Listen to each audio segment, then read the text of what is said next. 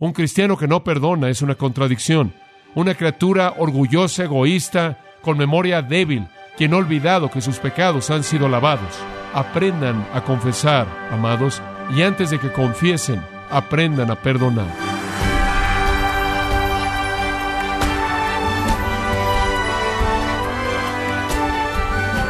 Sea usted muy bienvenido a esta edición de Gracia a vosotros con el pastor John MacArthur. Por más buena persona que usted se considere, es imposible pasar por la vida sin hacerle mal a alguien o incluso que otro le hagan mal a usted. Sin embargo, de acuerdo a las escrituras, ¿cómo es que debemos responder al mal? El día de hoy, el pastor John MacArthur, en la voz del pastor Luis Contreras, nos enseñará el poder del perdón en la serie La oración de los discípulos en gracia a vosotros. Vayamos juntos a Mateo capítulo 6. Mateo capítulo 6. Mateo 6, comenzando en el versículo 9. Vosotros pues oraréis así. Padre nuestro que estás en los cielos, santificado sea tu nombre. Venga tu reino, hágase tu voluntad, como en el cielo, así también en la tierra. El pan nuestro de cada día, dánoslo hoy, y perdónanos nuestras deudas, como también nosotros perdonamos a nuestros deudores. Y no nos metas en tentación, mas líbranos del mal porque tuyo es el reino y el poder y la gloria por todos los siglos. Amén. Porque si perdonáis a los hombres sus ofensas, os perdonará también a vosotros vuestro Padre Celestial. Mas si no perdonáis a los hombres sus ofensas, tampoco vuestro Padre os perdonará vuestras ofensas. La palabra perdón nos impacta de manera inmediata. El perdón quizás puede ser la palabra más maravillosa en cualquier idioma. No hay nada más maravilloso que saber que todos sus pecados han sido perdonados por Dios. No hay nada en la esfera humana más maravillosa que saber que cuando usted ha sido perdonado por alguien, a quien usted ofendió de manera terrible o lastimó o hirió, el perdón es una palabra emocionante. Pedro dijo, el amor cubrirá multitud de qué? De pecados. El perdón es un elemento vital del amor. Ahora Dios ha dicho en las Escrituras mucho acerca de esta área del perdón. El perdón, como puede ver, es la necesidad más profunda espiritual del hombre. Subraya eso. Es la necesidad espiritual más profunda del hombre, porque fuera del perdón, el hombre nunca entra en una relación con Dios. Fuera del perdón, él paga su propia paga por su pecado. Fuera del perdón, él pasa la eternidad en el infierno. El perdón entonces se convierte en la necesidad espiritual más profunda del hombre. Esto es algo que él debe tener si él va a conocer a Dios y él va a disfrutar del cielo. Es la necesidad espiritual más profunda del hombre también, porque es la única manera en la que él es librado de la ansiedad y la presión que la culpabilidad del pecado trae a su vida. Y entonces cuando usted llega al versículo 12 a esto, la primera de dos peticiones espirituales en esta oración, usted está tocando al hombre en el punto más profundo de su necesidad. Llegar a Dios por perdón es lo más vital de todo. Si lo ha experimentado, entonces inclusive como cristiano, conforme usted camina por el mundo, está trayendo sus pecados al Señor día tras día, buscando esa limpieza que viene usted día tras día, conforme Él lava el polvo del mundo de sus pies, conforme usted los llena de polvo? ¿Está usted experimentando la utilidad y el gozo y la intimidad con Dios que viene de la confesión diaria? ¿Qué hay acerca de perdonar a otros? ¿Ha liberado usted a otros de la esclavitud de una ofensa al perdonarlos de manera abierta y de todo corazón? El perdón es una virtud bendita. Hoy quiero hablar de nosotros perdonando a otros, porque al final del versículo 12 dice, como también nosotros perdonamos a nuestros deudores. Y los versículos 14 y 15 dicen, si perdonamos, somos perdonados. Si no perdonamos, no somos perdonados. Y entonces quiero ir al concepto de que nosotros nos perdonamos unos a otros.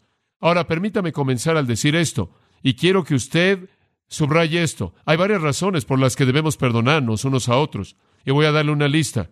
Escríbalas porque creo que necesita conocerlas. Número uno, debemos perdonarnos unos a otros porque esa es la virtud de los santos. Eso caracteriza a los santos. Los cristianos se caracterizan como aquellos que perdonan. Mateo capítulo 5, versículo 43. Retrocediendo al quinto capítulo, encontramos lo que los rabinos judíos tradicionales enseñaban. Amarás a tu prójimo y aborrecerás a tu enemigo. Ellos enseñaban que el principio era amar a tu prójimo y odiar a tu enemigo. Pero el Señor dijo, Amen a sus enemigos, bendigan a los que los maldicen, hagan bien a los que los odian, Oren por los que los menosprecian y persiguen, para que manifiesten que son hijos de su Padre. En otras palabras, perdonar a otros, bendecir a aquellos que maldicen, lo cual es sinónimo de perdón, amar a sus enemigos, lo cual es la misma idea. Todo es una característica que manifiesta que usted es un hijo de Dios. Es característico de los santos perdonar. Digo, somos los perdonados, ¿no es cierto? ¿Acaso se nos ha olvidado lo que se nos ha perdonado? ¿Y acaso no vamos a perdonar a otros? ¿Sabe una cosa como cristiano cuando usted no perdona a alguien más? Se coloca como una corte más elevada que Dios, porque Dios perdona de manera infinita y eso es idolatría, porque usted se está adorando a sí mismo como si fuera Dios. Usted ha usurpado el lugar de Dios. En segundo lugar, yo creo que debemos perdonarnos unos a otros no solo porque caracteriza a los santos, sino porque sigue el ejemplo de Cristo. Primera de Juan 2.6 dice, si decimos que permanecemos en Él, debemos andar como Él anduvo, ¿verdad? ¿Cómo anduvo Él?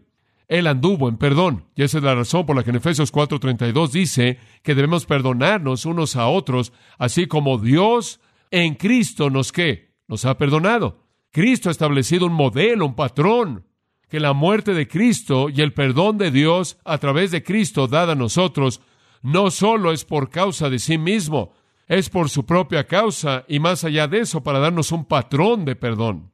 En la cruz, aquellos a los que habían clavado sus manos, a los que le habían escupido y se habían burlado de él y le habían metido una corona de espinas en su cabeza bendita, él dijo, Padre, ¿qué? Perdónalos. Y ahí está el modelo. La severidad de cualquier ofensa hacia nosotros no puede llegarle eso, como el escritor de Hebreos dice, no habéis sufrido hasta la sangre. Ninguno de nosotros ha soportado lo que Cristo soportó y Él perdonó a todos nosotros y Él estableció el patrón, el ejemplo y el modelo. Debemos perdonarnos unos a otros porque es característico de los santos hacerlo y en segundo lugar porque esto sigue el patrón de Cristo. En tercer lugar debemos perdonarnos unos a otros porque expresa la virtud más elevada del hombre. La virtud más elevada del hombre. Yo creo que el hombre manifiesta de la manera más clara la majestad de su creación en la imagen de Dios cuando Él expresa perdón. Y yo creo que eso se indica en Proverbios capítulo 19, versículo 11. Dice, la cordura del hombre detiene su furor. Y escucha esto, y su honra es pasar por alto la ofensa. La manera en la que exhibimos de manera más sublime la virtud de un hombre es que él pasa por alto una transgresión. En cuarto lugar, debemos perdonarnos unos a otros porque libera a la conciencia de la culpabilidad. Libera la conciencia de la culpabilidad.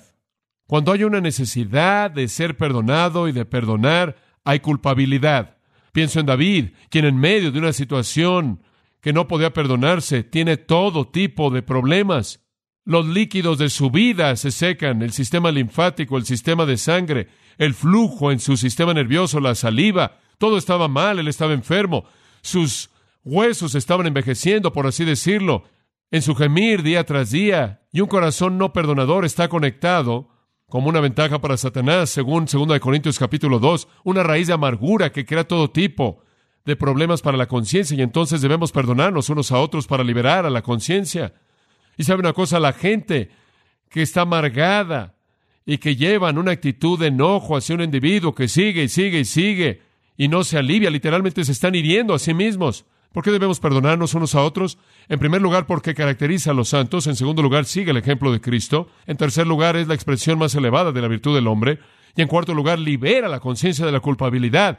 Y la culpabilidad trae muchas enfermedades de la mente y el cuerpo. En quinto lugar, debemos perdonarnos unos a otros porque nos libera de la disciplina. Nos libera de la disciplina. En donde hay un espíritu no perdonador, hay pecado.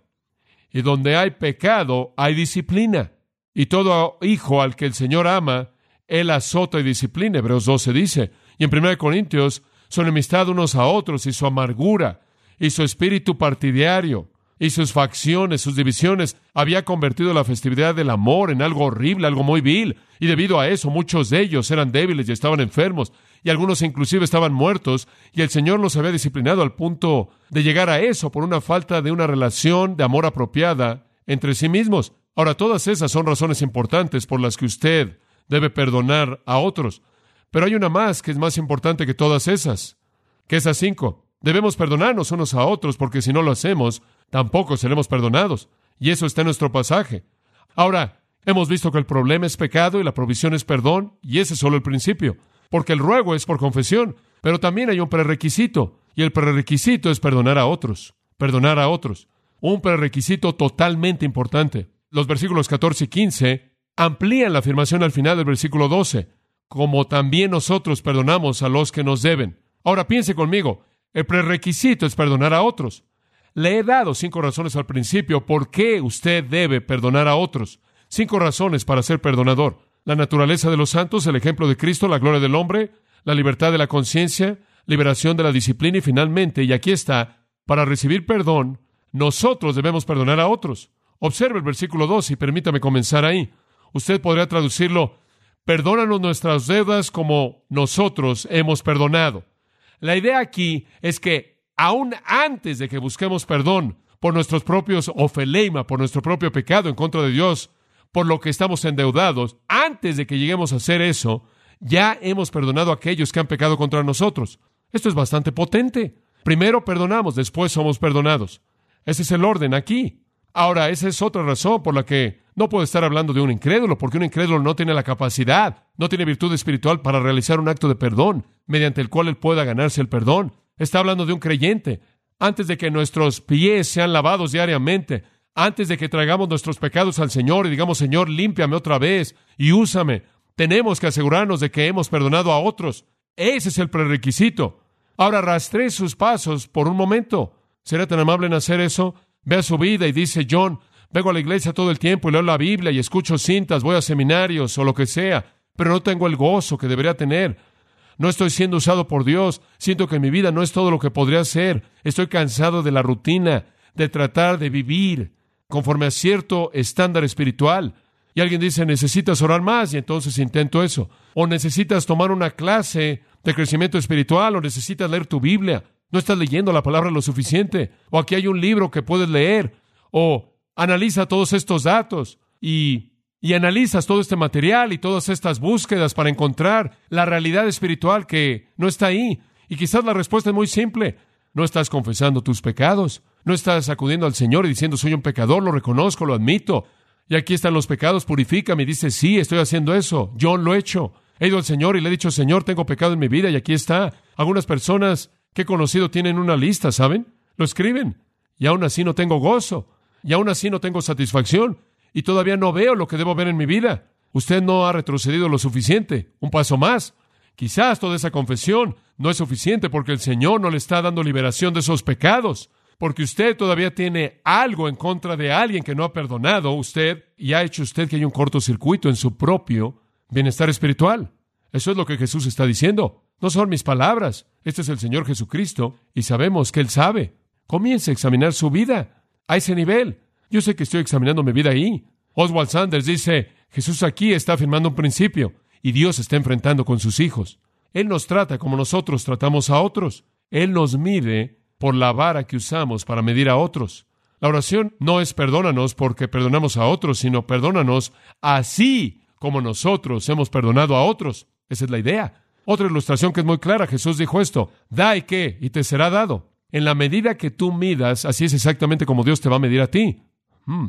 Lucas 6, ¿qué hay acerca de esta? Siembra escasamente y cosecha qué? Escasamente. Siembra abundantemente y qué? Recoge abundantemente. Dios nos trata como tratamos con Él. Lo que invertimos en su reino, nosotros recibimos. Si albergamos pecados y amargura y demás, nos aislamos de la bendición que puede ser nuestra debido a esas cosas. Lo mismo es el caso en nuestra confesión de pecado y buscar perdón. Dios lo trata usted de la manera en la que usted trata con otros. Y quizás el cortocircuito en su vida espiritual se debe a que usted está amargado contra ciertas personas y es constante y no los perdona. Inclusive los judíos sabían esto. En el 200 antes de Cristo los judíos decían, el perdón de lo que su prójimo ha hecho mal en contra de usted significa que cuando usted ore, sus pecados también serán perdonados. Ellos lo sabían, ellos podían entender ese principio espiritual. El Talmud, el comentario rabínico del Antiguo Testamento, dice, el que pasa por alto las faltas de otros será tratado de manera misericordiosa por el juez supremo mismo. Fin de la cita. ¿Qué hay acerca de su vida? ¿Es usted perdonador? Porque si no lo es, Dios no va a perdonarlo a usted. Y usted va a estar caminando por el mundo con pies lodosos, llenos de lodo. Oh, judicialmente usted es justificado. y la justicia de Cristo le es imputado a usted. Pero el gozo no está ahí, la intimidad no está ahí, la utilidad desaparece. Ahora dice, bueno, John, si yo tengo amargura como esta contra alguien, ¿cómo lo enfrento? Tres pasos, creo que son prácticos. Número uno, llévelo a Dios como pecado. Ahí comienza todo. Llévelo a Dios como pecado. Señor, está esta persona y me siento así hacia ellos, si es un pecado y lo admito y lo siento y lo reconozco y me arrepiento de esto y lo dejo. Ahí es donde usted comienza. Paso número dos, vaya a la persona. Difícil, ¿verdad? Bueno, solo le estoy diciendo esto para que pueda conocer gozo espiritual. Usted toma la decisión, usted quiere dejar su amargura, su enojo, en segundo lugar va la persona, dice, quiero buscar tu perdón. Y sabe una cosa, ha habido personas que vienen a mí muchas veces y veo la libertad que enfrentan, que viven, y quizás ya los perdoné, quizás ni siquiera sé si hice algo en contra de ellos que les ofendió, pero vaya la persona. En tercer lugar, simplemente práctico. Dele a la persona algo que usted valora mucho. Este es un enfoque muy práctico. Permítame decirle por qué. Jesús dijo, donde esté vuestro tesoro, ¿qué? Ahí estará también vuestro corazón. Usted está enojado, amargado contra alguien, y quizás es alguien en su familia o fuera de su familia o alguien en la iglesia. Sea lo que sea por lo que usted esté enojado contra alguien, debe ser enfrentado, número uno, llevarlo a Dios, número dos, ir a la persona, y tres, dele algo de valor. Y le voy a decir esto, usted coloca algo de valor, algo que es preciado para usted en la mano de ellos, y su corazón se va a ir con ello, y va a cambiar la manera en la que usted los ve. Ahora veamos esto en otros pasajes y después terminaré. Brevemente. Mateo 5.7, simplemente para señalar el principio. No tenemos tiempo para cubrirlos a detalle, los hemos cubierto en el pasado. Mateo 5.7, escuche esto. Bienaventurados los misericordiosos. Afirmación tremenda. Bienaventurados los misericordiosos porque, ¿qué? ellos recibirán misericordia. En otras palabras, si usted quiere recibir misericordia de Dios, entonces usted debe ser qué? Misericordioso. Es un principio de vida espiritual. La gente en el reino de Cristo son misericordiosos. Van a soportar los insultos de hombres malos y sus corazones van a extender compasión. Ahora, en ese contexto, ¿quiere misericordia? De misericordia. Le voy a mostrar otro. Capítulo 5, versículo 21. Habéis oído que fue dicho por los antiguos esta es una afirmación que hace referencia a una tradición rabínica. Su tradición rabínica dice, no matarán y todo aquel que mate estará en peligro de juicio. En otras palabras, su enseñanza es esa. Su tradición dice, simplemente no asesinen y están bien el asesinato, asesinen y van a estar en problemas con la ley. Pero yo os digo, todo aquel que esté enojado contra su hermano sin causa estará en peligro de juicio. Todo aquel que diga a su hermano raca, y por cierto, esa es una frase que no se puede traducir, para ellos será como decir, eres un torpe, rarará, lo que sea. ¿Alguna vez ha visto usted una caricatura en donde Charlie Brown se enoja y simplemente ve estrellas y símbolos? Esto es lo que es, lo que sea. No se puede traducir. Cuando usted le dice eso a alguien o le dice, eres un necio, usted ha entrado en una categoría muy peligrosa, muy peligrosa. ¿Por qué? Versículo 23. Por tanto, si traes tu ofrenda al altar y ahí te acuerdas de que tu hermano tiene algo contra ti, deja tu ofrenda, ve y reconcílate con tu hermano. Después, ven y ofrece tu ofrenda y ponte de acuerdo con tu adversario pronto. Usted no puede venir a ofrecerle al Señor algún sacrificio para enfrentar su propia vida espiritual hasta que usted haya corregido lo que tiene que corregir con alguien más. Vaya y corrige eso. Usted viene a ofrecer a Dios adoración. Usted ha dicho, Señor, quiero que sepas que te alabo y Señor, quiero que me limpies hoy. Y usted se va a ir igual como vino porque usted tiene relaciones que no ha resuelto y usted no ha perdonado en algunas situaciones. Por lo tanto, usted no puede adorar verdaderamente. Deje el altar, regrese y corrige eso y después regrese. ¿Quién soy yo para no perdonar a alguien más? ¿Quién cree usted que soy yo? Bueno, ciertamente no te puedo perdonar a ti. Dios los perdonó. ¿Quién me creo que soy? El Salmo 23 dice esto. La misericordia me seguirá todos los días de mi vida. ¿Por qué? Porque tengo que tener misericordia toda mi vida porque peco. Y si Dios es tan misericordioso, sin que su misericordia jamás disminuya, ¿quién soy yo para no ser misericordioso hacia alguien? No es sorprendente que gran parte del cristianismo enfrente un cortocircuito en su poder, tantos conflictos no resueltos con la gente. Entonces váyase del altar hasta que corrija su vida. Si usted ha mirado la iniquidad en su corazón, Salmo 66 dice que el Señor qué? No lo oirá. Si usted está albergando algo, Él no lo va a oír a usted. Santiago lo dice en el 2.13, porque Él mostrará juicios en misericordia con el que no ha mostrado misericordia. Usted se ha colocado en una posición de disciplina. el Señor realmente va a descargar su disciplina si usted no es misericordioso hacia otros. Digo, todo el mundo manifiesta la misma debilidad de maneras diferentes. Seamos perdonadores. Mateo capítulo 18 nos va a dar una mirada final para ilustrar esta verdad tremenda. Mateo capítulo 18, versículo 21. El texto entero antes de esto, previo a esto, hasta el versículo 15 trata con lo mismo, pero no tenemos tiempo para entrar en esto. Cuando alguien ha pecado y usted va y busca reconciliación y después lleva a alguien con usted y después le dice a la iglesia y todo está tratando con el pecado, todo esto y el perdón. Y entonces Pedro, en respuesta a lo que el Señor ha dicho acerca del hermano que peca en la iglesia y todo eso, Pedro dice, bueno Señor, ¿cuántas veces debo perdonar a mi hermano que peca contra mí? Ahora los rabinos enseñaban tres veces. Pedro pensaba que él estaba siendo magnánimo. ¿Siete veces?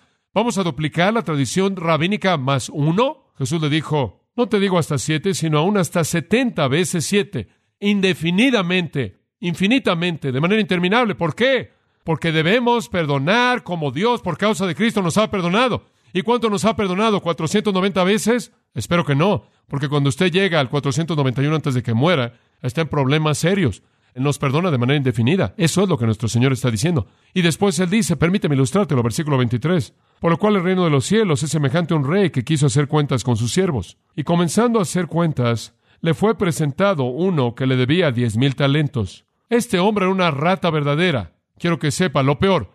Diez mil talentos es tanto dinero que es muy difícil que nosotros lo concibamos. Y él debía diez mil talentos. Dice usted, bueno, ¿cómo era posible que un siervo pudiera llegar a deber tanto? Él probablemente se robó la corona de joyas y las guardó y perdió todo eso en una mala inversión. De alguna manera, él estaba robando al tesoro del rey. Llegar a endeudarse hasta ese punto es absolutamente inconcebible en esa época en la historia del mundo. Esos 10 millones de dólares irían más allá de la capacidad de cualquier persona inclusive de que alguien comprendiera, el hombre ha estado robando al rey de manera sistemática. Entonces el versículo 25 dice, este como no pudo pagar, entonces, habiendo tenido que liquidar los únicos bienes que tenía, lo único que tenía era su esposa y sus hijos, y entonces en el versículo 25 dijo, bueno, véndelos como esclavos y saca un poco de dinero, y eso era lo único que iba a tener. Observe el versículo 26. Entonces aquel siervo postrado le suplicaba diciendo, Señor, ten paciencia conmigo y yo te lo pagaré todo. Eso es bastante torpe. ¿Qué quieres decir? El hombre es torpe por todos lados. Y sabe una cosa que su reacción normalmente sería estar totalmente enfurecido.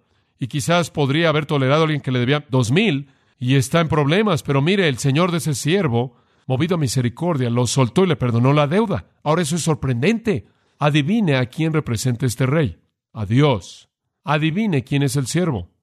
Todos nosotros. ¿Le debíamos una deuda que no podíamos pagar? ¿Eh? Más vale que lo crea. Y él perdonó. ¿Por qué?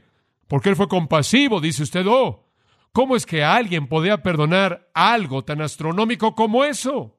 Quiero mostrarle algo más acerca de este hombre. El mismo siervo, versículo 28, saliendo aquel siervo hay uno de sus consiervos que le debía cien denarios. ¿Cuánto es eso? El trabajo de tres meses. No es nada. El siervo salió al que se le acababan de perdonar los diez millones salió y encontró al hombre que le debía tres meses de trabajo y lo toma del cuello, lo toma por la garganta y le dice, págame lo que me debes. Y su consiervo postrándose a sus pies le rogaba diciendo, ten paciencia conmigo y te lo pagaré todo. Y él pudo hacerlo, mas él no quiso, y le echó en la cárcel hasta que pagase la deuda. Ahora, él no podía pagar la deuda mientras que estaba en la cárcel, porque él no podía trabajar mientras que estaba en la cárcel. Pero eso le muestra la maldad del corazón del hombre. Entonces, Viendo sus consiervos lo que pasaba, se entristecieron mucho y fueron y refirieron a su señor todo lo que había pasado. Entonces llamándole su señor le dijo, siervo malvado, toda aquella deuda te perdoné porque me rogaste. ¿No debías tú también tener misericordia de tu consiervo como yo tuve misericordia de ti? Entonces su señor enojado le entregó a los verdugos hasta que le pagase todo lo que le debía. Así también mi Padre Celestial hará con vosotros si no perdonáis de todo corazón cada uno a su hermano sus ofensas. Ese es el retrato de alguien quien quiere tomar todo el perdón que Dios puede dar, pero no está dispuesto a dárselo a alguien más. ¿Se ve usted ahí? ¿Está amargado contra alguien? ¿O acaso olvidado tan rápido? ¿Acaso tiene una memoria tan mala que no se puede acordar de la misericordia que ha recibido? Ahora escúchame, una de las razones por las que necesita reconocer su pecado y confesarlo por nombre de manera constante es que usted recordará constantemente lo pecador que es y lo constante que es el perdón de Dios hacia usted y, por lo tanto, en medio de ese recordatorio, a usted se le facilitará más perdonar a otros. Pero conforme usted no reconoce su propio pecado, conforme lo cubre y no lo enfrenta, no solo perderá su intimidad y su gozo y la plenitud de la utilidad, sino que se encontrará a sí mismo volviéndose alguien que no perdona a otros porque no está siendo honesto por lo que Dios le está perdonando en su propia vida. Lord Herbert creo lo expresó muy bien cuando dijo, el que no puede perdonar a otros rompe el puente sobre el cual él mismo debe pasar. ¿Qué hemos aprendido? Tenemos un problema, es pecado. Dios tiene una provisión, es perdón. El Señor hace un ruego, confesión. Hay un prerequisito, perdonar a otros. Un cristiano que no perdona es una contradicción. Una criatura orgullosa, egoísta, con memoria débil, quien ha olvidado que sus pecados han sido lavados. Aprendan a confesar, amados, y antes de que confiesen, aprendan a perdonar.